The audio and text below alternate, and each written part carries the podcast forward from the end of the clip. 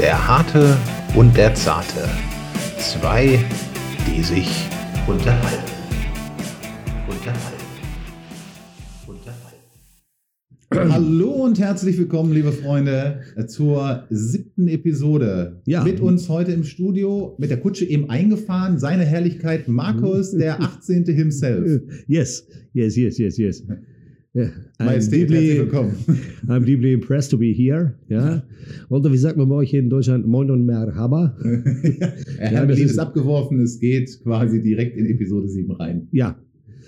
Äh, heute Episode 7, die teilt sich ja auch heute auf in zwei Episoden eigentlich. Ne? Genau, also das müssen wir heute, glaube ich, gleich vorwegnehmen. Wir Ja. haben so viel Inhaltliches heute, dass wir gesagt haben, da machen wir nicht eine Episode draus, da machen wir zwei Episoden draus. Genau, und ähm, wir werden das nachher auch so machen, ja, äh, dass es wahrscheinlich dann auch nachher wie bei den guten 80er-Serien so ist, ja, to be continued. To be continued, genau. Und in der Zeit können wir uns ja noch mal so ein bisschen jetzt über das große Thema äh, diese Woche unterhalten. Oder letzte Woche, muss man ja sagen. Ne, Das liegt ja dann zurück, wenn der Podcast rauskommt. Ja, ja, das ist ja, ja, Deswegen du heute auch in majestätischer Pracht. Ne? ja, also eigentlich äh, noch mehr als sonst. ja. Ja, ich bin ja eigentlich immer in majestätischer Pracht hier. Prinz Charles wird zu King Charles. Ja, das war ja schon vorher.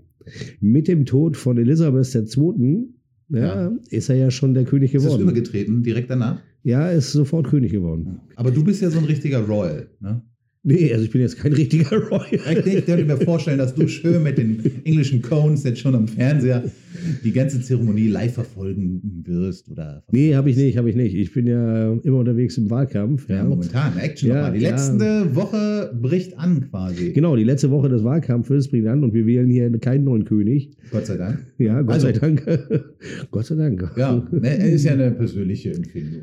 Also wir haben ja heute auch echt viele, viele Themen. Ne? Also, wir haben heute ein großes Thema vor allem. Ja, das ist ein großes Thema, ja, und das, glaube ich, können wir nicht in einer Episode. Dem muss einfach ein bisschen mehr Zeit gegeben werden. Na, es muss ähm, diesem Thema muss einfach mehr Raum gegeben werden. Ja, Mehr Raum in unserem Podcast. darum heute auch die erste Episode von zwei, Genau. sieben und acht, ja, die sich mit dem Thema Migration, Gastarbeiterschaft und auch was damit verbunden ist eigentlich Ja, beschäftigen werden. mit ja, vielen, vielen persönlich vor allen Dingen. Ja, mit vielen persönlichen Eindrücken von, von, von Easy.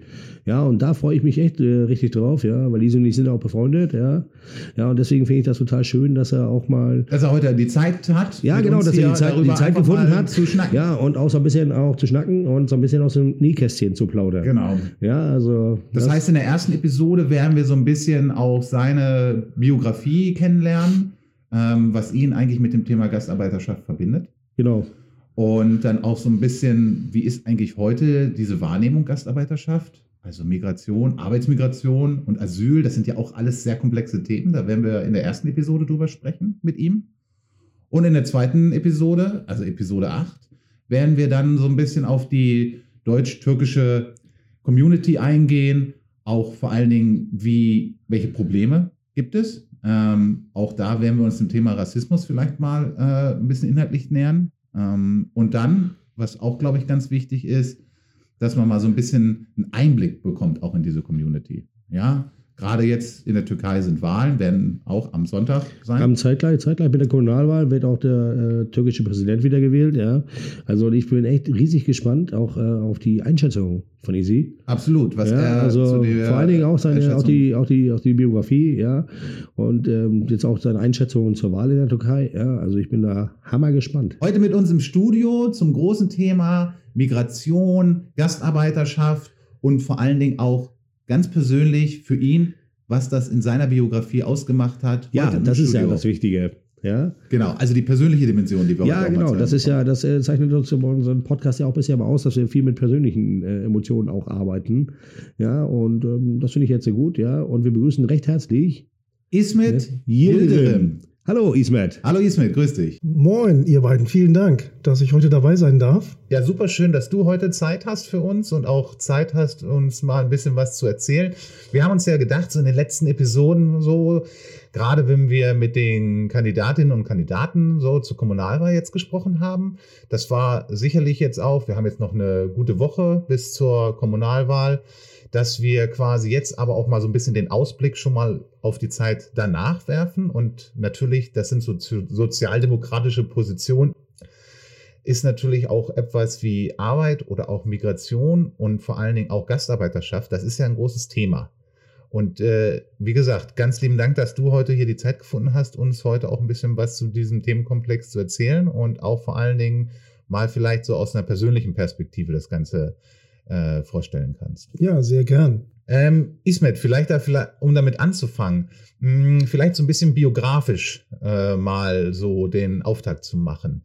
Magst du vielleicht mal ein bisschen deinen Hintergrund erzählen und was dich quasi auch vielleicht mit diesem Themenkomplex direkt verbindet? Ja, gerne. Also ich bin Ismet Yildirim. Der ein oder andere in Kiel kennt mich ja. Vielleicht unter den geneigten Zuhörern und äh, Menschen, die mich hier in Kiel begleiten. Ich bin 47 Jahre alt. Ich wohne im schönen Kieler Stadtteil Meimersdorf und bezeichne mich als Kieler Jung, weil ich als Gastarbeiterkind 1978 als Dreijähriger nach Kiel gekommen bin und äh, im Rahmen der damaligen Familienzusammenführung zu meinem Vater, mit meiner Mutter zusammen zu meinem Vater nach Kielgarden gezogen bin. Und seitdem lebe ich in Kiel, lebt meine Familie in Kiel und Kiel ist unsere Heimat geworden.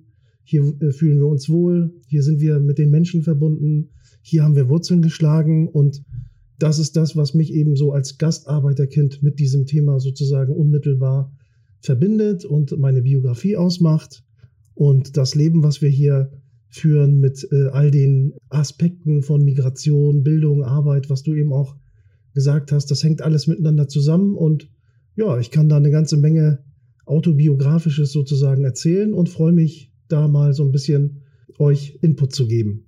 Das ist klasse. Also auch du hast es eben schon gesagt, du bist quasi mit deinen Eltern ähm, nach Deutschland gekommen.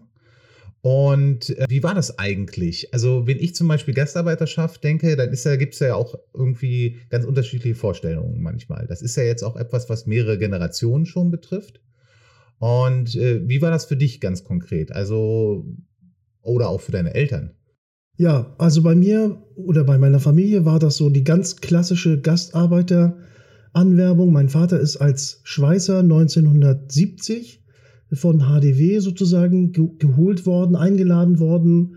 Er hat mir erzählt, er hat dann 1969 nach seinem Wehrdienst in der Türkei hat er sich beworben. Damals konnte man sich sozusagen im Rahmen dieses Gastarbeiterabkommens zwischen der Türkei und Deutschland bewerben. Es gab ein Büro in Istanbul, da wurde man dann untersucht und, und medizinisch und, und äh, äh, bürokratisch sozusagen aufgenommen. Und dann wurde entschieden, und so ist er im Februar 1970 mit dem Flugzeug nach München gekommen und von München mit der Bahn einmal quer sozusagen hoch nach Kiel und in Kiel wurde er von einem Dolmetscher und dem Personalleiter von äh, HDW, also Howalds Werke hieß das damals, äh, abgeholt. Die haben ihn dann in, sein, in seine Unterkunft gebracht. Das sind die, ja, er, er hat es als Baracke bezeichnet. Das sind jetzt Teile, Lehrgebäude der FH in äh, Dietrichsdorf.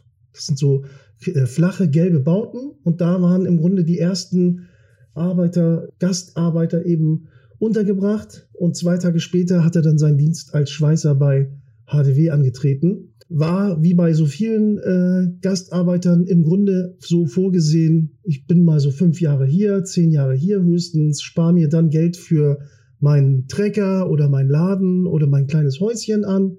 Und wenn ich mir dann so eine gewisse äh, wirtschaftliche Grundlage erarbeitet habe, gehe ich wieder zurück. So war im Grunde die Lebensplanung und wie bei so vielen anderen ist aus dieser Lebensplanung dann doch was völlig anderes entstanden und aus dem Gast ist eben ein, ein Mitbürger sozusagen geworden. Und er hat dann gemerkt, er ist dann eben erstmal hier, hat dann zwischenzeitlich geheiratet und ich bin dann 1978, also acht Jahre später, zusammen äh, nach Deutschland gekommen und wir sind dann in der Stoschstraße, bin ich das erste Mal, das ist in, in Garden, da haben wir gewohnt, da bin ich groß geworden, das ist mein Revier, das ist meine Heimat und ja, dadurch ergibt sich so ein bisschen diese, diese Biografie. Und ich habe das immer als totale Bereicherung und, und einen für mich äh, persönlichen Glücksfall empfunden, weil mein Vater natürlich aus sehr, sehr ärmlichen, einfachen Verhältnissen ausgewandert ist. Äh, diese Menschen wurden damals ja gerufen, geholt, um eben das damalige Wirtschaftswunder sozusagen äh, weiter zu unterstützen. Wobei äh, 1970, das war dann eher schon das Ende des Gastarbeiteranwerbeabkommens und so hat mein Vater so als einer der letzten in dieser Bewegung oder in diesem, in diesem Programm, der sich hier niedergelassen und hat uns dadurch ein, ein Leben ermöglicht, was wir so sonst natürlich nicht hätten. Ne? Also ich habe das im Grunde alles meinem Vater und dann im Zuge dieser Einwanderung auch Deutschland oder Kiel zu verdanken, was wir uns hier an Leben aufgebaut haben mit meinen Geschwistern, mit meinen Eltern. Ich habe hier meine Frau kennengelernt, ich habe hier meine Bildung genossen, ich habe meine Arbeit gefunden. Und deswegen haben wir uns das immer als Heimat sozusagen äh, aufgebaut und haben uns auch immer als hier ansässige Menschen gesehen und sind mit Kiel auch sehr, sehr verbunden. Äh, meine Geschwister sind alle noch hier, meine Eltern leben immer noch in Garten. Und das ist einfach eine schöne schöne äh, Möglichkeit, auch dieses, dieses Leben, was meine Eltern uns ermöglicht haben, jeden Tag sozusagen vor, äh, vor Augen zu haben. Also praktisch eine äh, typische äh, Gastarbeitergeschichte, ja, wie man sie aus den 70er, 80er Jahren kennt. Ja, also ja, ja. gibt ja tausendfach oder ne, ja, fast millionenfach, ja, gibt es diese Geschichte. Ja, und ich finde das ja auch echt super gut, ja, ähm, dass du das jetzt alles nochmal so aufgezählt hast. Ja, aber ähm, du bist ja mit drei Jahren 1978 hier nach, nach Kiel gekommen. Ja, und bist dann ja wahrscheinlich auch mit sechs in die Schule gekommen. Mit sieben? Ja, okay, mit sieben, ja, ja sechs oder sieben, ja, da gab es ja auch schon diese Regelung. Ja, wie war denn so diese ersten Zeit in, in der Schule? Ja, weil du hast ja wahrscheinlich, äh, die ersten drei Jahre konntest du wahrscheinlich nur Türkisch. Ja, und äh, musstest denn jetzt äh, ja, in der Zeit von, von äh, den drei Jahren 1978 bis ja, vier Jahre obendrauf, ja, äh, 82 musstest du ja dann äh, bis dahin Deutsch lernen, richtig? Ja, fast.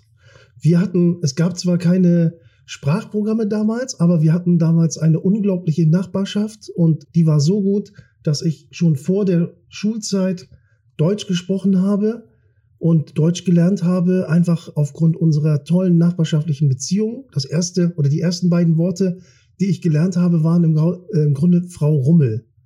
So, Frau Rummel war unsere äh, Witwe, Kriegswitwe. Ne, das war meine Oma. Früher, später hieß sie dann bei mir nur noch Oma Rummel. Und Oma Rummel war halt immer Oma Rummel und sie war immer da. Und ähm, ich wusste dann, dass ich wusste zwar nicht am Anfang, dass Oma Rummel sozusagen sich auf diese Person bezieht, aber das waren die ersten beiden Worte. Ähm, Habe ich mir letztens nochmal mit meiner Mutter einen Spaß draus gemacht und wir haben uns diese Zeiten nochmal vor Augen geführt. Und so bin ich im Grunde in die deutsche Sprache reingekommen, ohne im, in der Schule äh, Sprachunterricht wirklich äh, zu bekommen. Und wir hatten unglaublich tolle Nachbarschaften. Ich erinnere mich an Marion, das war dann die andere Nachbarin die hat uns dann immer geholfen. Ich erinnere mich an Inge mit ihrer äh, Tochter äh, Brigitte. Und Inge war so eine richtig taffe Powerfrau, äh, war geschieden und hatte das alles trotzdem im Griff. Und durch all diese Menschen in unserem Umfeld habe ich im Grunde nie Deutsch gelernt, sondern ich bin damit genauso wie mit meiner ursprünglichen Muttersprache groß geworden. Und deswegen war in der Schule für mich auch gar kein, gar kein äh, Fremdeln eigentlich, das erste Mal äh, diese, diese Thematik gespürt habe ich, als sie mich dann in einen Sprachförderkurs trotzdem gesteckt haben in der Grundschule. Das war die Hans-Christian-Andersen-Schule in Garden. Und da habe ich dann verstanden, okay, irgendwie bin ich dann doch anders, weil musste offensichtlich sprachlich gefördert werden. Das hat man dann zwar nach ein paar Wochen auch wieder beendet, weil sie dann gesagt haben, Mensch, der, der Junge spricht eigentlich ganz gut Deutsch. Aber ich habe in dem Sinne nie Deutsch gelernt. Das habe ich sozusagen fast mit der Muttermilch aufgesogen, beziehungsweise mit den tollen äh, Nachbarschaften, die wir eben damals hatten. Und das war einfach ein ganz, ganz tolles Miteinander, was auch niemand äh, angeordnet hat oder niemand sich darum bemüht hat. Das, da war diese Menschlichkeit, diese Wärme und das, das hat mein Deutschlandbild, mein Heimatbild ganz, ganz intensiv mitgeprägt. Ich muss mal fragen, weil das ist, was du jetzt beschreibst ist ja eigentlich eine Situation, so wie würde man sich idealerweise Integration und auch Teil einer Gesellschaft zu werden eigentlich vorstellen.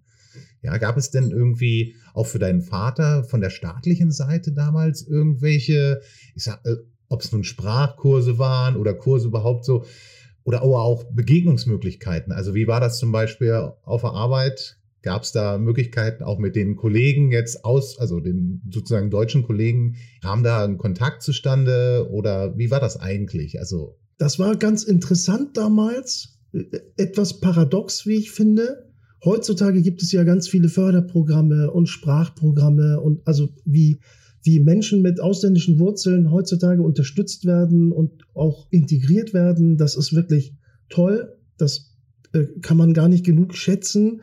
Und dafür bin ich auch stolz, äh, wenn ich sehe, wie viele Bemühungen es von, von deutscher staatlicher Seite oder Mehrheitsgesellschaft sozusagen gibt. Aber das war damals tatsächlich anders. Mein Vater und die Generation der ersten Gastarbeiter, die wurden ja damals nicht geholt, um sie zu integrieren. Das war im Grunde gar kein Thema. Äh, Integrationsbemühungen waren, wenn überhaupt, dann äh, äh, in der Verantwortung der, der Zugewanderten, also der Arbeiter. Mein Vater hat mir das so beschrieben, er hatte zwar deutsche Kollegen, aber es gab fast keinen sozialen Austausch. Ne? Erstens durch diese räumliche Trennung in der Baracke und zweitens auch durch die familiären Beziehungen oder, oder Strukturen, die es eben damals noch gar nicht gab. Das waren halt äh, überwiegend Junggesellen. Ähm, es gab damals keine Förderprogramme, Integrationsprogramme. Es war einfach nicht vorgesehen. Äh, Willy Brandt hat das, finde ich, ganz toll mal in dem Satz ausgedrückt. Wir haben Arbeiter gerufen, es kamen aber Menschen. So, und genau die Thematik ist, schwingt überall mit, wenn man heutzutage über Integration und über gescheiterte Integration, über Parallelgesellschaften und so weiter spricht. Man hat damals überhaupt nicht den Anspruch gehabt, diese Menschen zu integrieren. Hat sie zwar hier gehabt und irgendwann hat man gemerkt, gut, man muss da irgendwie auch was machen, aber anfänglich äh, war das jedem selbst überlassen, dem, der Neugier oder dem Interesse des, des Einzelnen überlassen. Mein Vater hat mir erzählt, er ist dann mal in die ein oder andere Kneipe reingegangen. Er hat dann mal seinen Kollegen gefragt, was bestimmte Worte haben, äh, bedeuten. Er hat mir sein erstes Wörterbuch äh, gegeben, was er hier dabei hatte, so ein, äh, so ein kleines gelbes Ding von Langenscheid. Da hat er sich so kleine Notizen reingemacht, um eben die wichtigsten Worte zumindest zu lernen. Aber das war im Grunde alles Eigeninitiative der Menschen und ich habe das eben selbst gespürt. Es war einfach dieses, diese Wärme, diese soziale Wärme, die es da gab und der Wille der Menschen in einer in einer äh, Hausgemeinschaft eben sich gegenseitig zu unterstützen. Und das war eine ganz, ganz andere Art von, von Verständigung und, und Integrationswille, als es eben heutzutage ist. Und das ist halt das Paradoxe. Heutzutage gibt es so viel Förderung. Trotzdem haben wir aber große Probleme. Damals gab es diese Förderung nicht. Und trotzdem haben Menschen ganz, ganz viel Initiative äh, ergriffen, eben auch aus der Zivilgesellschaft heraus, äh, ehrenamtliche Leute gab es damals auch schon, die sich sehr engagiert haben. Und das habe ich als totale Bereicherung empfunden. Und meine Eltern eben auch. Und die haben uns diesen, diesen Geist damit auch mitgegeben. Die haben uns nie irgendwie ferngehalten oder uns das so vorgelebt, dass das irgendwie gefährlich oder schlecht oder sonst irgendwie von Nachteil wäre, den Kontakt mit unseren deutschen Nachbarn oder Mitmenschen zu suchen oder zu meinen. Also im Gegenteil. Und das rührt aus dieser damaligen ich nenne das mal Gastarbeitergeneration, Gastarbeiterhaltung her, dass man gesagt hat, gut, wir sind hier und wir müssen irgendwie unser Leben gemeinsam mit den Menschen auch führen, mit denen wir hier zusammenleben. Ismet, du hast ja jetzt gesagt, deine Eltern, würde man sagen, ist jetzt die erste Generation an Gastarbeiterinnen und Gastarbeitern gewesen. Ähm, du würdest dann quasi die zweite Generation abbilden. Jetzt gibt es mittlerweile, das hattest du ja auch äh, schon mal in unserem Vorgespräch ein bisschen erzählt, dritte, vierte mittlerweile auch schon. Wenn du jetzt das Ganze äh, einfach mal aus der heutigen Sicht rückblickend so ein bisschen betrachten würdest, was macht das eigentlich aus? Und wie hat sich das auch vielleicht etwas verändert? Und was ist dein Bild eigentlich heute auch im Rückblick über diesen Terminus Gastarbeiterschaft? ja, Gastarbeiterkind zu sein, heutzutage ist im Grunde all diese Biografien und diese Erfahrungen in sich zu tragen und einerseits natürlich voll angekommen zu sein, sage ich mal, sich hier auch voll integriert zu fühlen, ein deutsches Umfeld zu haben. Meine Frau ist Deutsche, ich habe eine deutsche Familie sozusagen, das ist mein natürlicher Bestandteil, genauso wie meine türkische Familie, meine Eltern und meine Geschwister, die hier in Kiel leben. ja, man trägt im Grunde so zwei Herzen in sich. Ja, man, man ist äh, im Grunde so hybrid in, äh, als, als Wesen. Man hat halt das Deutsche, was man hier gelernt hat, was man hier erlebt hat. Man trägt das Türkische, was man von zu Hause und aus seiner alten Heimat noch, noch mitbekommen hat, mehr oder weniger natürlich. Und so hat man einerseits ein riesiges Privileg, beide Seiten zu kennen. Wir springen manchmal in äh, den Welten hin und her oder zwischen den Welten hin und her. Wir sind dann zum, zum äh, Kaffee und Kuchen bei meiner Schwiegermutter und abends gibt es dann halt leckeres türkisches Essen bei meiner Mutter. So, und das sind im Grunde, äh, wir wechseln dann äh, von Kiel nach Gettorf, wechseln wir die Welten und ich kann in dieser deutschen Welt genauso aufgehen und mich da genauso wohlfühlen äh, und mich langweilen und mich mit meiner Schwiegermutter auseinandersetzen, wie jeder andere auch. Und genauso kann ich aber mein Deutschsein komplett verlassen und kann vollkommen in dieser türkischen Welt, aus der wir eben ursprünglich stammen, aufgehen. Ne? Auch die Sprache, ne? man kann beides. Ihr habt das vielleicht auch schon mal mitbekommen. Wir Deutsch-Türken merken das gar nicht. Selbst die Sprache an sich ist schon so eine Hybridsprache geworden, dass man Deutsch anfängt und Türkisch aufhört oder deutsche Worte ins Türkische einstreut oder türkische Worte ins Deutsche einstreut. Das gibt dann immer ganz, ganz lustige Situationen, wenn dann jeweils die andere Seite sozusagen in der Türkei sprechen wir dann Deutsch und streuen dann Türkisch ein, dann gucken die Türken ganz, ganz verwundert und äh, wissen nicht, was wir meinen. Und hier ist es oft so, dass ich mit deutschen Freunden und bekannten äh, Situationen natürlich habe, wo mir dann ganz unangenehm bewusst wird, Jetzt habe ich ja schon wieder einen halben Satz Türkisch gesprochen.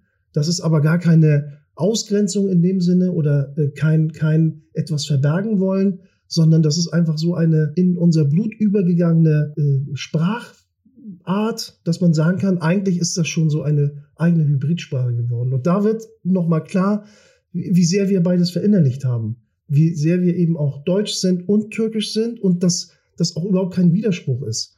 Was ich heutzutage erlebe, ist im Grunde so ein Anspruch der Mehrheitsgesellschaft, sich sozusagen zu integrieren, und zwar eher in so einem Assimilationsansatz. Ne? Also man muss sozusagen seine, seine Herkunftsbezüge äh, ganz ablegen, dann ist man voll integriert, was dann für mich Assimilation eigentlich äh, grenzt. Und bei den Türken ist es dann eben so, bei den konservativen Türken oder in der Elterngeneration äh, wird es halt oft erwartet, dass man sein türkisch sein natürlich nicht vergisst oder verliert. Und so kann man es keiner Seite so richtig recht machen. Ne? Man fühlt sich dann schon so hin und her gerissen, aber das ist kein, kein äh, beherrschen, uns beherrschender Prozess, sondern ich erlebe das halt immer, das, hab, das war seit Kindheit so, ich erlebe das immer als Privileg und Bereicherung, jeweils das Beste aus beiden Kulturen leben zu können und bei Bedarf auch immer die Perspektive zu, zu wechseln, flexibel zu sein und eben auch eine Empathie mitzubringen, die äh, jemand anderes, der diese doppelte Identität sozusagen in sich nicht trägt, auch gar nicht nachvollziehen kann. Also am Ende ist es etwas sehr, sehr Schönes, aber es bringt natürlich auch einige Besonderheiten mit, die man als, ich sage jetzt mal, nicht Betroffener oder, oder als Mensch ohne Migrationshintergrund schwer bis gar nicht nachvollziehen kann. Und wir versuchen es in der nächsten Generation im Grunde weiterzugeben als etwas Schönes, äh, als ein Privileg. Und das bereichert unser Leben einfach. Also ich muss ganz ehrlich sagen, ich finde das gerade so, wie du das beschreibst, äh, äh, ungemein bereichernd, weil das ja quasi etwas ist, wo du das Gefühl hast, äh, man ist nicht irgendwo daheim, sondern man hat das Beste quasi von beiden Welten, wenn ich das so zusammenfassen dürfte. Genau. Genauso empfinde ich das auch und sehe ich das auch und genauso versuche ich es auch zu vermitteln. Wir sind eben die äh, natürlichen Brückenbauer, wir sind Vermittler, wir sind so ein bisschen auch korrektiv in die jeweils andere Richtung. Ich bin dann manchmal mit meiner Schwiegermutter am Diskutieren und dann erkläre ich ihr einiges, was sie natürlich nicht verstehen, nicht wissen kann. Und genauso vermittel ich dann manchmal auch bei meinen Eltern äh, bestimmte Themen, die sie nach 50 Jahren immer noch nicht so richtig für sich einordnen können oder begreifen können. Und ja, es ist eine absolute Bereicherung.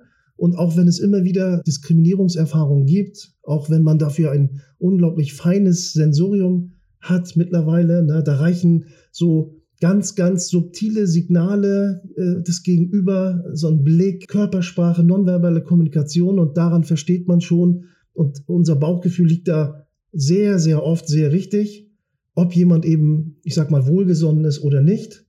Und das ist ja aber auch eigentlich etwas Tolles.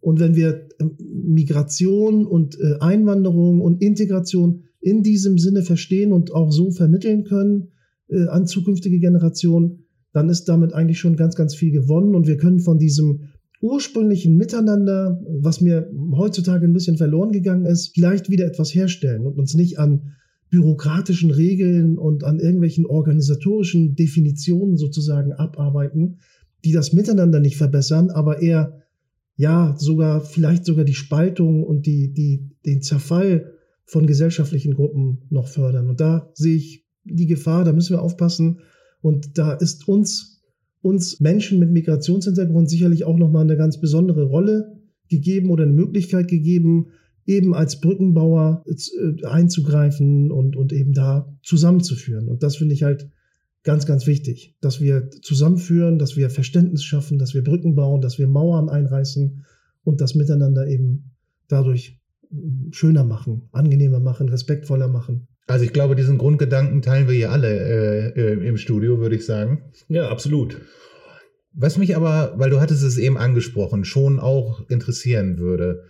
Nun hast du gesagt, du selbst bist äh, mit Menschen in Kontakt gekommen in deiner Kindheit, die dir sehr wohlwollend gegenüber waren und auch diese, ja, was man heute als Integrationsleistung quasi äh, beschreiben würde. Das war eine ganz natürliche Situation. Was mich interessieren würde, ist aus der Sicht heute, mehrere Jahrzehnte später, was denkst du oder hat sich gesellschaftlich dieses Bild durchgesetzt? Oder hat sich da etwas verändert? Oder weil jetzt, wir reden, wir sprachen ja quasi über Gastarbeiterschaft. Das wäre ja quasi, wie ich das jetzt sagen würde, so ein bisschen der Begriff aus der Vergangenheit, weil man eigentlich ja sagen würde, das sind Menschen einer Gesellschaft, wir sind alle Menschen dieser Gesellschaft und da gibt es keine bestimmte Rolle, in die man da reingedrängt wird. Denkst du denn, oder was ist deine Sicht darauf? Ist das heute so? Also ist dieser, dieser Begriff Gastarbeiterschaft hat sich damit, hat sich das heute verändert oder wie ist das heute? Warum wird denn auch immer so geprägt oder warum gibt es jetzt auch, warum sagt man, das ist dann die dritte oder vierte Generation? Also, weil man ja eigentlich von äh, Gesellschaft sprechen würde. Ja, kann ich, kann ich bestätigen aus meiner Wahrnehmung. Da, da würde ich gerne mal so Stichpunkte nennen. Also Asylpolitik, Einwanderungspolitik, Integrationspolitik, dass man einfach mal auch ein bisschen differenzierter an diese, an diese Begriffe herangeht und überlegt, ne, was bedeutet für uns Asylpolitik aus unserer Geschichte heraus, aus der Vergangenheit heraus, das Recht jedes Menschen vor Verfolgung äh, Schutz zu suchen. Das ist ein ganz, ganz hohes Gut, finde ich.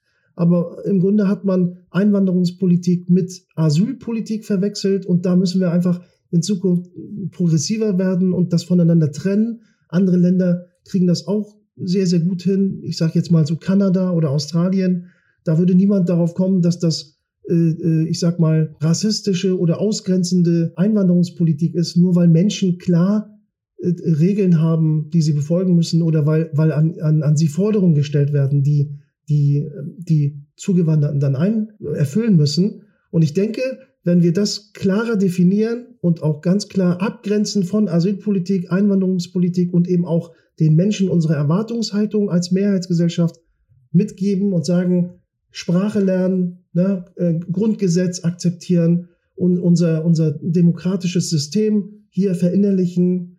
Äh, wenn wir das den Menschen von vornherein mitgeben, dann wird auch die, die Forderung, die wir als Mehrheitsgesellschaft stellen und stellen dürfen, finde ich, das ist vollkommen legitim. Das wird dann vielleicht von vornherein klar. Und ich wünsche mir, dass diese Fehler, die in der Vergangenheit gemacht worden sind, durch eine progressive Einwanderungspolitik eben nicht mehr gemacht werden. Aber ich, ich muss leider sagen, ich beobachte das nach wie vor. Es wird zwar ganz viel über Integration und über Maßnahmen und so weiter gesprochen, alle an sich auch richtig und, und zu begrüßen, aber insgesamt finde ich, trifft es den Kern der Sache noch nicht richtig. Äh, da stecken aber auch andere Tendenzen dahinter, also die Fraktionierung der Gesellschaft insgesamt und das macht sich eben auch in der in der äh, Minderheitenpolitik äh, bemerkbar. Die äh, türkische Community oder, oder die, die Zugewanderten, das sind ja keine homogenen Gruppen. Also Sie äh, provokant gefragt, ja. Ähm, Im Endeffekt haben wir Asylsuchende, ja, die auch vollkommen zu Recht nach Deutschland kommen. Ja, und äh, werden hier auch äh, versucht zu integrieren. Ja, aber ähm, im Endeffekt sind das ja auch, sobald du das, was du schon gesagt hast, auch richtig ist. Ja, sobald sie sich hier verwurzeln, ja, sprich, die Kinder in die Kita gehen, in die Kindertageseinrichtung, an den Sportverein, in die Schule kommen. Ja, äh, sind das ja, äh, ist es ja die, die, die Gelegenheit oder nicht die Gelegenheit, sondern man, äh, dass man hier bleibt, weil man hier verwurzelt ist.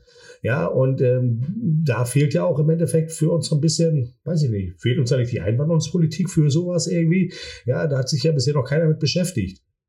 Genau so ist es, meiner Ansicht nach. Denn dafür ist das Asylgesetz ja gar nicht gedacht, dass Menschen hierher kommen und sich dann dauerhaft hier niederlassen, sondern das Asylgesetz ist ja wirklich ein, ein für Menschen, die Hilfe brauchen vor Krieg und äh, Verfolgung, geschützt werden müssen.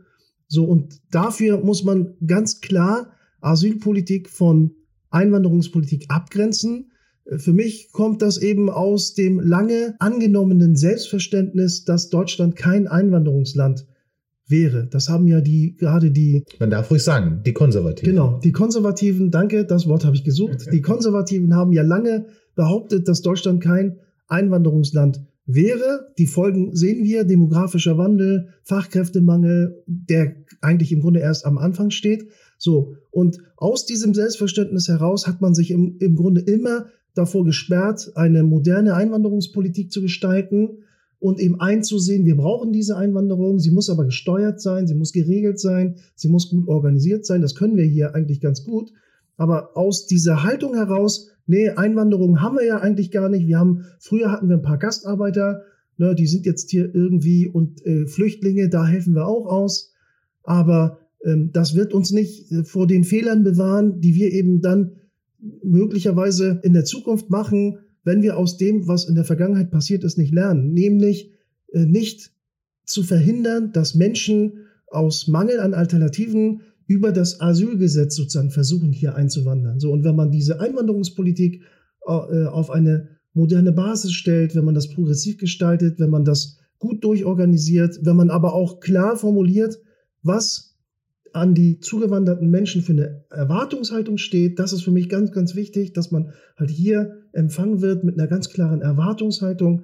Dann kann man eben über ein modernes Einwanderungsrecht das Asylgesetz oder die Asylpolitik sozusagen so entlasten, dass das, was du beschreibst, Markus, überhaupt nicht mehr notwendig ist. Nämlich, dass das Asylgesetz zweckentfremdet wird als Einwanderungsgesetz. Und das sollte im Grunde die Politik der Zukunft äh, sich sehr, sehr genau überlegen, wie wir so schnell wie möglich ein modernes Einwanderungsgesetz bekommen, um Einwanderung eben auch in unserem Sinne, also im Sinne der Mehrheitsgesellschaft, produktiv und, äh, zu steuern und ein weltoffenes und freundliches Land zu sein und eben trotzdem mit klar geregelten Rahmenbedingungen Menschen eben hier nach Deutschland zulassen. Das hat mir in der Vergangenheit halt immer gefehlt. Das habe ich als Sozialdemokrat immer auch so beschrieben. Aber es war einfach ganz, ganz lange einfach der politische Wille offensichtlich nicht da.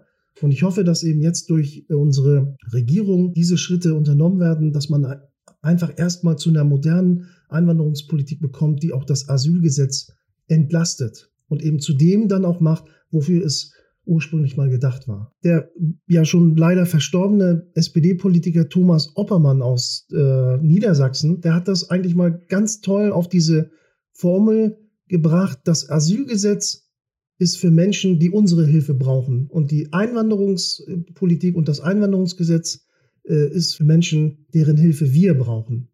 So, das heißt, beides mit Wertschätzung, beides mit einem positiven äh, Menschenbild sozusagen hinterlegt, aber eben auch sinnvoll für die jeweilige Situation auch entsprechend gedacht und nicht einfach äh, pauschal verurteilt, ne, Ausländer oder Asylanten sondern eben differenziert hinschauen und, und dadurch auch die, den Wert, den das Asylgesetz verdient, finde ich, und äh, damit es nicht zweckentfremdet wird, wiederherzustellen und den Menschen klarzumachen, wie wichtig Asylgesetz auch in Zukunft sein wird.